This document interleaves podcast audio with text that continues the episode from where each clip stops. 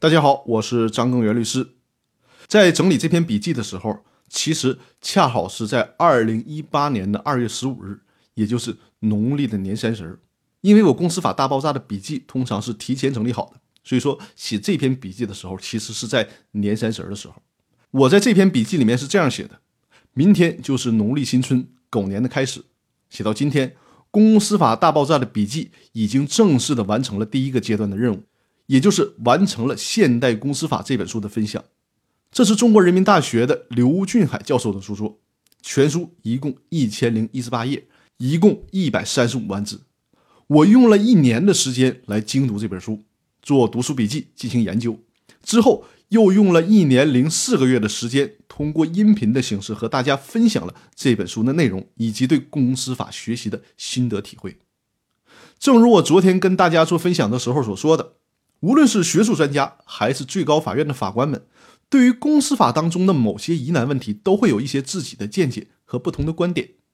我们只有全面的学习这些观点，融会贯通，在处理实践当中的疑难杂症的时候，才能抛出对我们自己最有利的论证。所以说呢，我要说关键性的问题了。针对刘俊海教授的《现代公司法》这本书的分享到这里就已经结束了，但是。这会意味着《公司法大爆炸》音频节目的结束吗？答案是不会。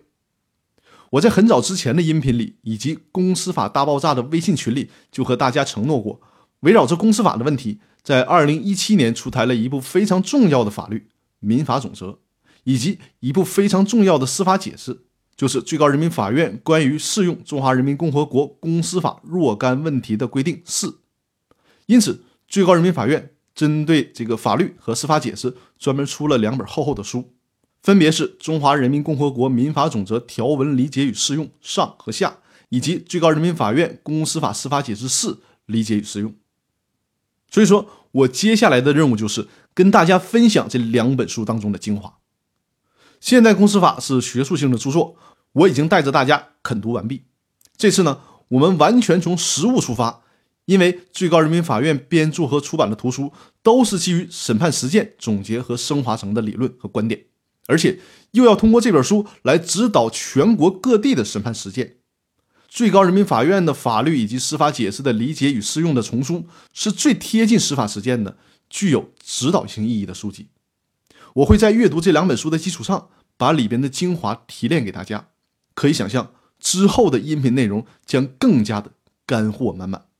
很多音频中的观点，你可以直接拿到实践当中去应用。可以说，您从这些音频里学到的东西，现学现用，完全管用。那么，各位，我们就一起期待《公司法大爆炸》音频栏目开启新的篇章吧。